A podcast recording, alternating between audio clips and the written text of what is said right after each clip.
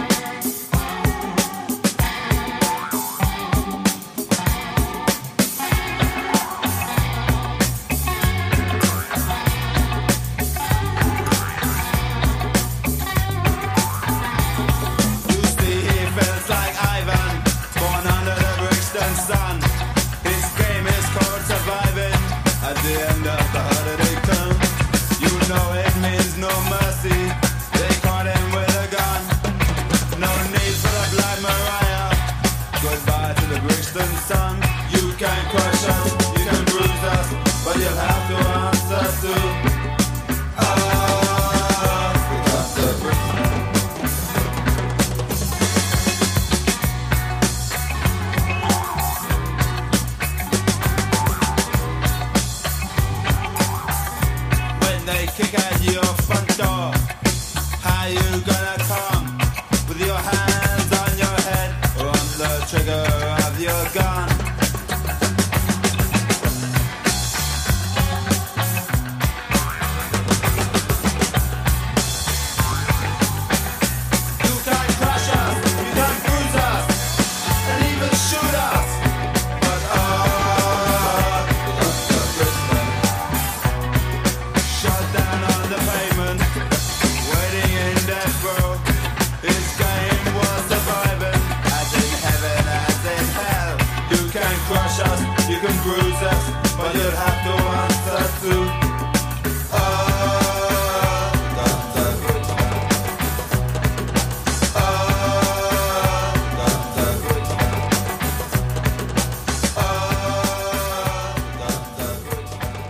riecht nach Ärger, meine Damen und Herren. Das waren The Clash mit einem Song über Polizeibrutalität. The Guns of Brixton. Und nach Ärger riecht es auch auf unserem Gemälde Horde vom deutschen Maler Daniel Richter aus dem Jahr 2007. Dieses Bild hängt natürlich im Städel-Museum in Frankfurt am Main. Ihr hört nämlich das Städel Mixtape, ein Podcast über Kunst und Musik, der in Kooperation mit dem Webradio Byte FM entsteht.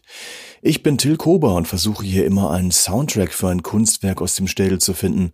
Heute mal eine etwas, ja, raue Folge, denn Daniel Richter, 62 geboren, ist mit Punk und der Hamburger Hafenstraße sozialisiert und eng mit dem Plattenlabel Bubak verbunden. Dazu später mehr. Hören wir erstmal weiter Musik. Beim Anblick der Uniformierten auf dem Bild fiel mir sofort ein Song der Band Gang of Four ein. I love a man in uniform. Ich liebe Männer in Uniform. Und während der Song läuft, könnt ihr euch Richters Horde schon mal im Detail in der digitalen Sammlung des Städelmuseums ansehen. Den Link dazu findet ihr wie immer in den Show Notes. Und ja, abonnieren könnt ihr diesen Podcast in der Zeit natürlich auch gleich.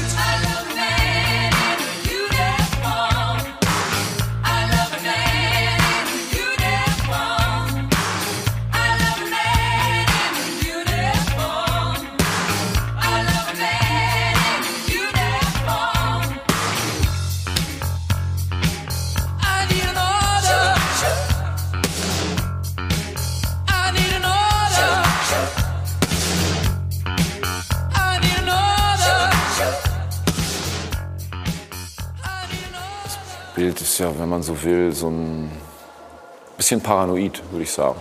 Ein skeptisches Bild gegenüber Männern in Uniform. Es ist ja so ein, so ein Moment, in dem man konfrontiert ist mit einer Menge, die einen betrachtet. Dieses äh, konfrontiert sein mit einer Bedrohung, die sich aber tarnt als Schutz. So beschreibt Daniel Richter sein Gemälde Horde. Es ist ein ungemütliches, kaltes Bild trotz seiner leuchtenden Farben. Wir sehen vor uns eine Gruppe von Männern mit Helmen, Brustpanzern, Knieschonern und Schlagstöcken. Sie wirkt bedrohlich und aggressiv. Was sind das für Typen? Hooligans, Polizisten, Soldaten, eine Bürgerwehr? Schwer zu sagen. Ihre Gesichter sind maskenhaft, verzerrte Fratzen mit rot und gelb leuchtenden Gesichtszügen und Augen. Und eigentlich ist es vollkommen egal, wer und wo diese Menschen sind. Diese Gruppe, diese Horde tritt den Betrachtenden als Gegner entgegen. Eine Gefahr geht von ihr aus. Das Gemälde selbst wird noch bedrohlicher, wenn man es sich im Original im Städel anschaut. 2,80 Meter hoch und 4,50 Meter breit. Die Maße sind ziemlich überwältigend. Auch durch die Malweise bekommt das Bild einen diffusen, chaotischen Charakter. Die Farbe ist mit dem Pinsel gemalt, aber auch gesprüht oder direkt aus der Tube draufgespritzt. Teilweise rinnt sie an der Leinwand runter. Als Vorlage dienten Richter Fotos und Bilder von realen gewalttätigen Aktionen, Proteste, Kriegsszenen, Straßenkämpfe. Tja, da hätte er wohl auch in diesem Jahr genug Material sammeln können. Mich persönlich erinnert all dies auch an so manchen 1. Mai in Kreuzberg, wo ich gerade sitze und lebe und dieses unangenehme Gefühl, hier sind gerade irgendwie alle gegen alle.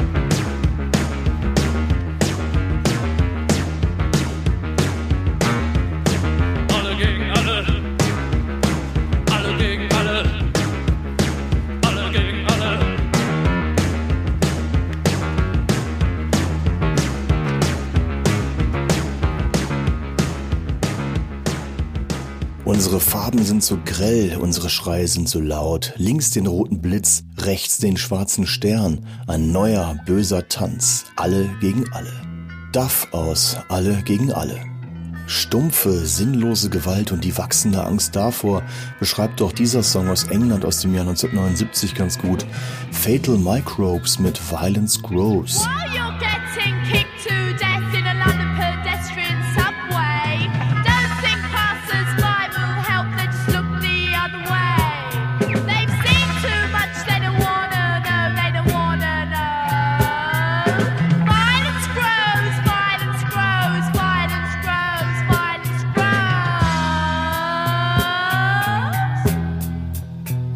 Das Stumpfe und Dumpfe, dagegen ist der Maler Daniel Richter allergisch und da ist es ihm auch egal, auf welcher vermeintlichen Seite diese stattfindet und welche Uniform sie trägt. Weil Punk, ehrlich gesagt, ist jetzt so im Nachhinein so ein Überbegriff für was geworden, was zumindest in Deutschland viel inkonsistenter war. Ne? Da war halt dieser ganze stumpfsinnige Lederjacken, 40 Kilo Metall-Schwachsinn mit dabei, den man auch heute noch in den Straßen rumlungern sieht, was eigentlich auch nur eine Karikatur so einer, einer Attitüde war, die ich immer total ekelhaft fand. Die waren eigentlich wie ihre Väter. Die haben ihre Hunde geschlagen, die haben rumgebrüllt, die waren dumpfe, besoffene Horden von dickeierigen, unangenehmen, stumpfen Typen. Die waren wie eine Karikatur der Gesellschaft, gegen die sie waren. Es gab aber wahnsinnig viele Leute, die ähm, auch damit drin waren, die, keine Ahnung, versucht haben, mehr dem, was man heute dann eben dieses DIY-Ding nennt, äh, zu machen. Und letztendlich ist das das, was mich interessiert hat. Eine Band, die das Stumpfe und Dumpfe auch ganz hervorragend abbilden kann. Das sind die Sleaford Mods aus Nottingham. Hören wir sie hier mit Wie passend, Doll, Stumpf. Ja.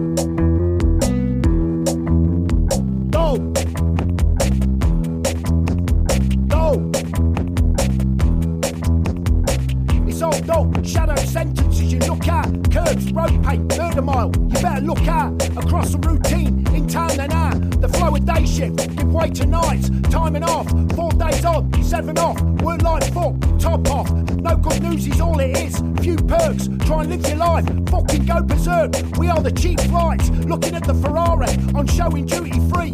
Choice of 200 car tickets from £3.50. Bag of facts, fry up, falling out our rumbling cracks. But not me, I'm sick of the fat soap farm eggs kid. Make gluten free. Try scrolling down the website, the NME, without laughing. I'll give you 10 quid if you can. Keep a straight face, honestly. Just fucking try it, mate.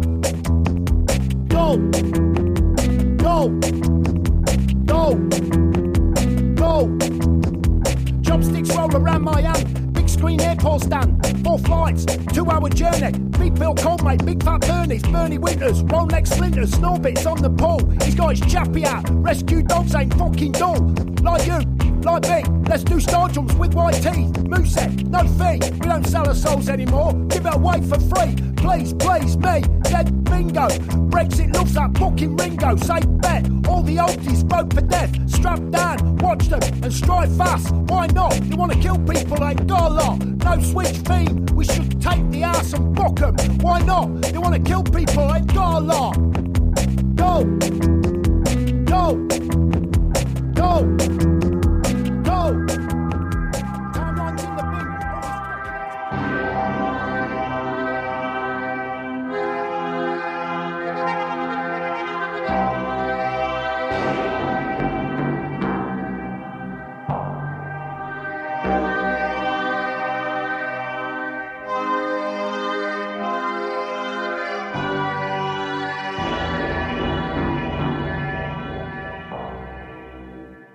Das ist Musik von Walter Carlos aus einem Film, der mir in den Sinn kam, als ich die Horde von Richter zum ersten Mal gesehen habe. A Clockwork Orange, ein Film von Stanley Kubrick, über eine Gruppe von Männern, die ihre sinnlosen Gewaltexzesse gegenüber Wehrlosen fast schon lustvoll genießen. Und auch hier sehen wir wieder Fantasieuniformen, Schlagstöcke und Körperschoner. Ja, in diesem Fall ein überdimensionierter Genitalschutz.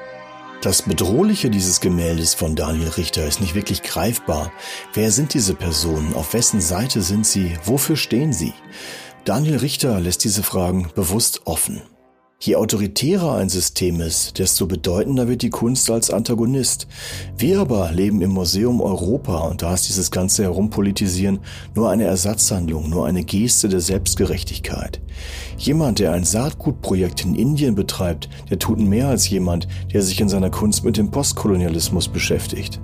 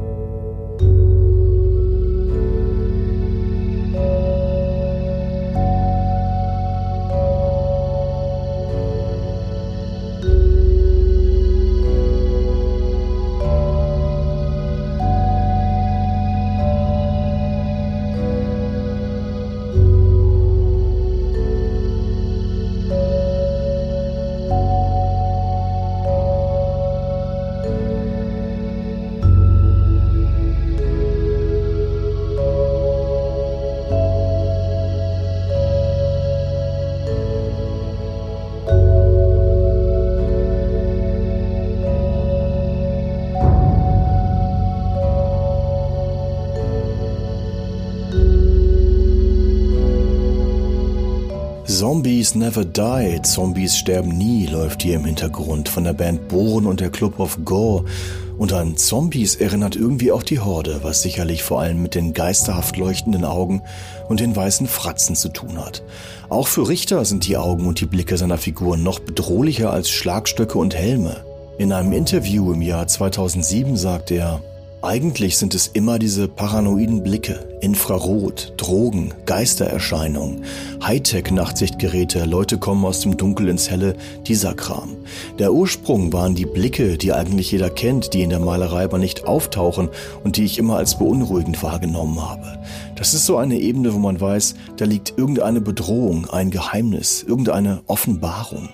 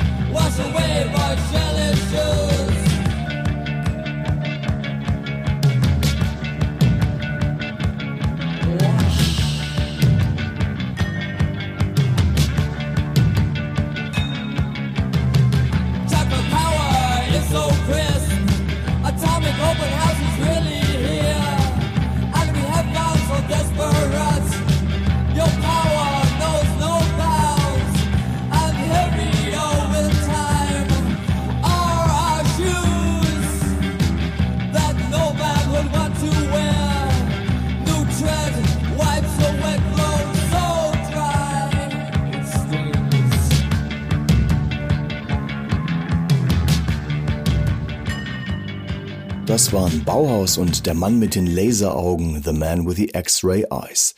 Nach all dem Assoziieren zu diesem Gemälde sollten wir mal zu handfesten Fakten kommen und zu der Frage, was der Künstler eigentlich selber für Musik hört.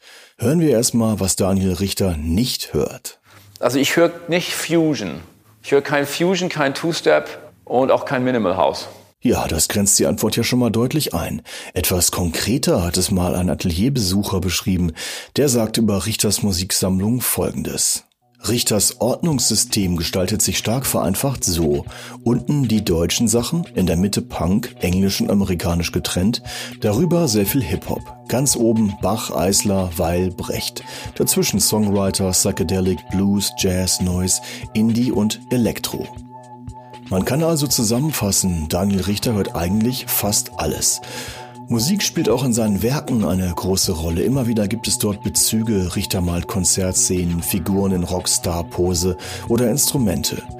Über seinen Alltag im Atelier sagt er, die Wahrheit ist, dass ich da manchmal tagelang nur rumsitze, Platten höre, Singles sortiere, Bücher lese und vielleicht sieben Minuten male. Ich mag das Malen an sich gar nicht. Es ist klebrig und immer sind die Finger schmutzig.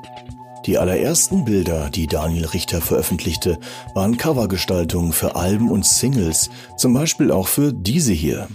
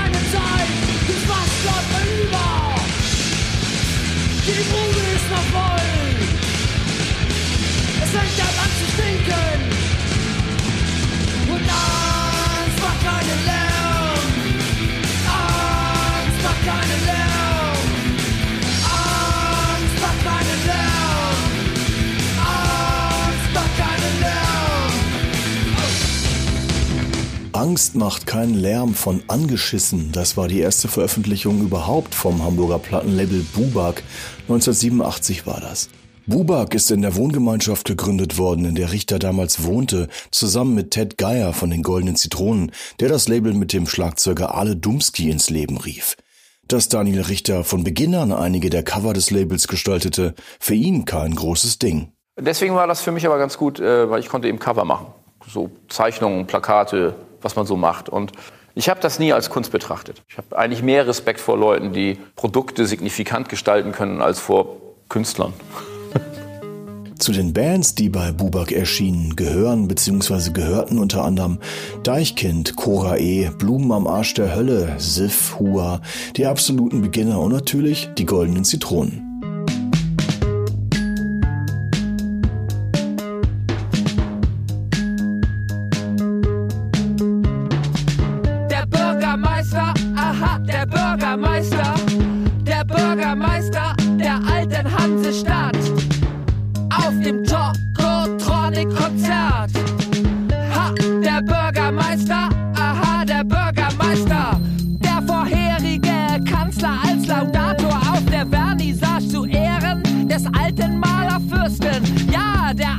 Kanzler und hinterher vielleicht, ach nein, heute nicht, gehen lieber einen heben.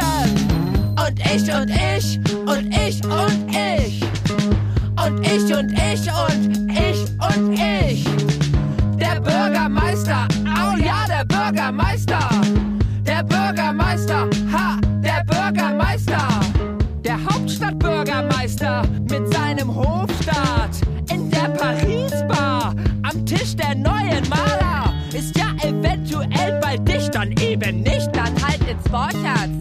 Die Maler tags drauf mit dem Oberbankier im Atelier. Und ich und ich und ich und ich.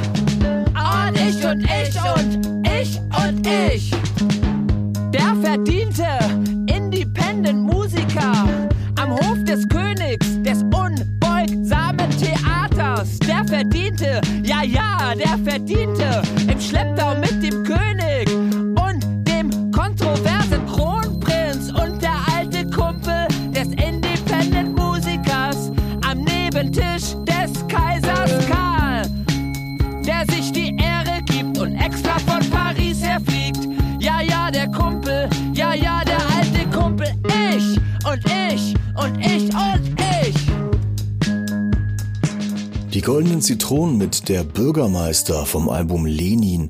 Auch dieses Cover hat Daniel Richter gestaltet. Seit 2005 ist Richter der Besitzer von Bubak.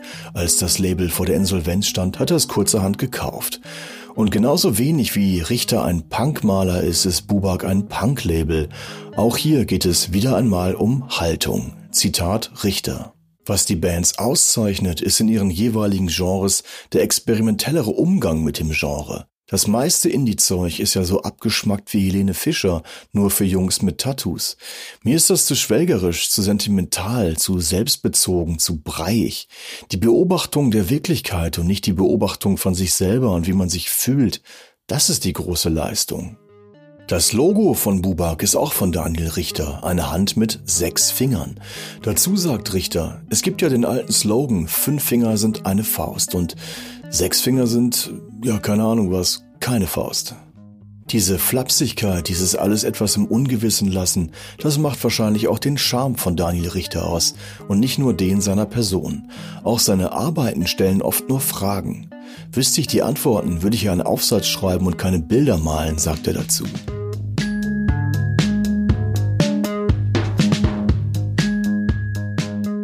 Bis zum Jahr 2000 hat Richter ausschließlich abstrakt gemalt. Danach wurden seine Motive auch figürlich. Oft behandeln sie gesellschaftspolitische Themen. Richters Bilder haben Bezüge zur dokumentarischen Fotografie, zur Kunstgeschichte, zu Comics und zum aktuellen Zeitgeschehen. Dabei bewegt er sich zwischen den Stilen und lässt sich zum Glück in keine Schublade stecken. Aber ein Blick auf seine künstlerische Prägung und sein Selbstverständnis erklären schon vieles.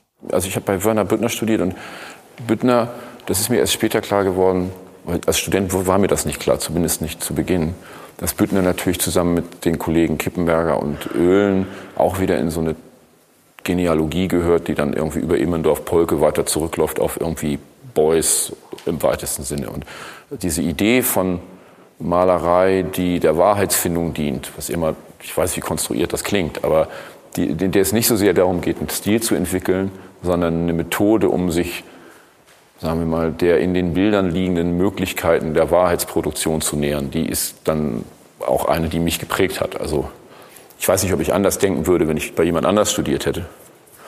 Aber äh, jetzt bin ich gewissermaßen das Resultat auch dieser Überlegungen, die man mir in den Kopf gesetzt hat. Wir hören jetzt den eben angesprochenen Martin Kippenberger zusammen mit Albert Oehlen und einem musikalischen Versuch der Wahrheitsproduktion. Juppilo, juppilo, juppilo, juppilo, juppilo, juppilo.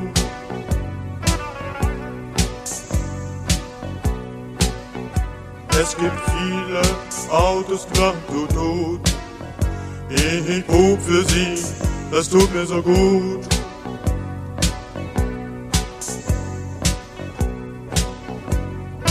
Die Frau, die trägt Ohrringe, der Herr Busfahrer auch.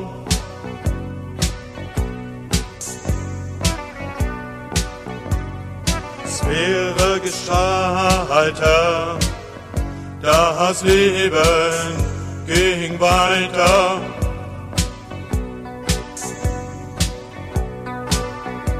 Juppidu, juppidu,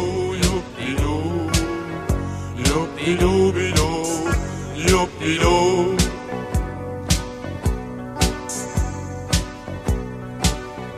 Große Wohnung, nie zu Hause, kleine Wohnung, tiefe Blicke,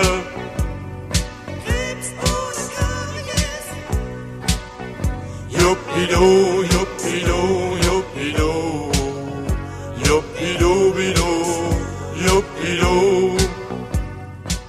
Juppidu, Martin Kippenberger, der hatte zwar kein Plattenlabel, aber immerhin hat er den damals auch sehr punkigen Club SO36 in Kreuzberg für ein paar Jahre geführt. Daniel Richter, der Punkmaler, der geniale Dilettant, das sind alles mehr oder weniger blöde Umschreibungen für diesen Künstler. Richter hatte bislang zwar erst wenige große Ausstellungen, trotzdem verkauft er seine Bilder meistens schon, bevor sie ausgestellt werden, und das zu hohen Preisen. Der Kunstbetrieb ist hierarchisch organisiert, sagt Richter, aber das Entree in die Kunstwelt ist egalitär. Der normale Weg für jemanden ohne Abitur, Status und Geld in eine großbürgerliche Villa zu kommen, ist einzubrechen oder als Putzfrau zu arbeiten. Als Künstler kannst du jahrelang gedarbt haben und plötzlich ruft dich Brad Pitt an und will sieben Bilder von dir für seinen Palast in Hollywood haben. Diese Durchdringung sozialer Schichten und Hierarchien macht die Kunstwelt zu einem spannenden Labor.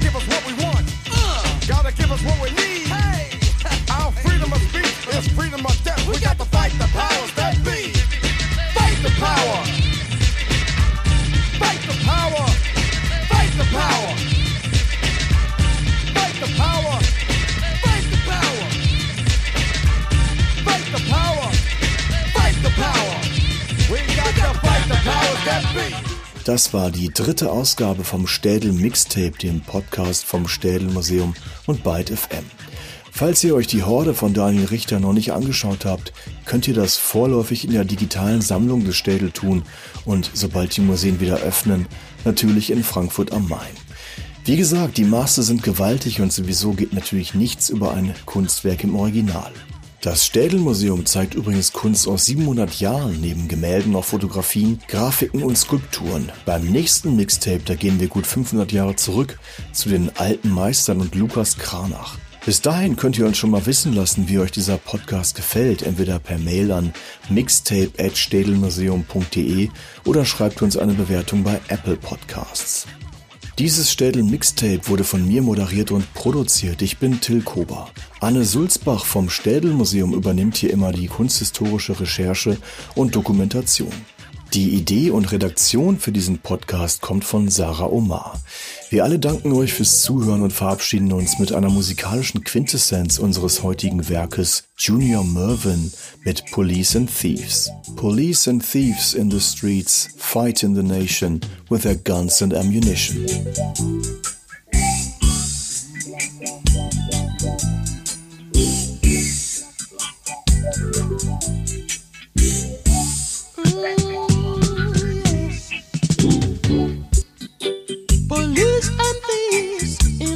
Street,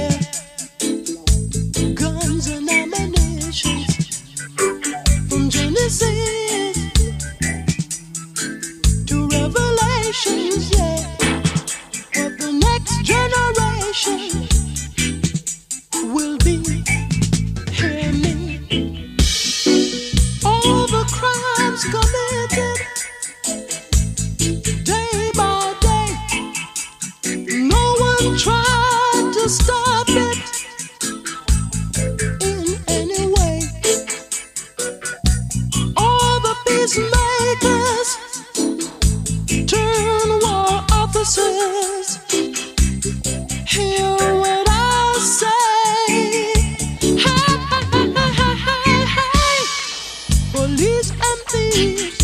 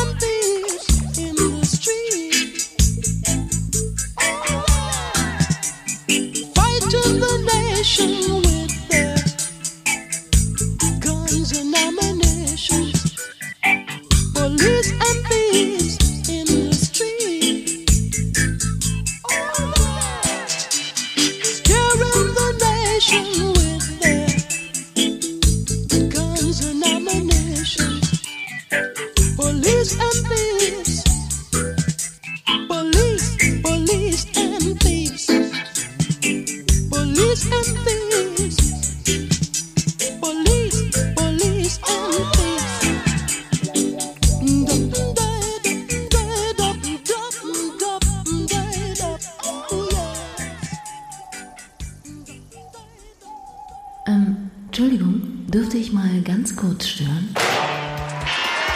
Hallo, ich bin Leonie Möhring und ich mache für Byte FM und das Reeperbahn Festival den wohltemperierten Musikpodcast Ruhestörung. Jede Woche geht es da hinter die Kulissen von Live-Musik und Musikkultur. Und weil ich nicht so ein Fan von ewigen Monologen bin, lade ich mir dafür auch immer spannende Gäste ein, mit denen ich vielleicht nicht über Gott, aber über heilige Konzerterinnerungen, Backstage-Rituale, das Weltall oder Werwölfe spreche. Mit dabei waren unter anderem schon Drangsal, Hundreds, Giesbert zu Knübhausen, Gör, Mine oder die Leoniden. Ich habe eine Werwolf-Gruppe. Es macht so einen Riesenspaß. Ich will noch Dirk von Lotzo überreden. Und dann werden wir vielleicht Livestreamer auf YouTube und ganz, ganz reich. Also an sich ins All zu gehen, wäre ich dabei. Hit me up. mein erstes Konzert sollte eigentlich von Tattoo sein. Meine Mutter hat es mir nicht erlaubt. Für alle, die auch einfach mal ihre Ruhestörung brauchen. Ruhestörung. Jeden Freitag neu, überall dort, wo es Podcasts gibt.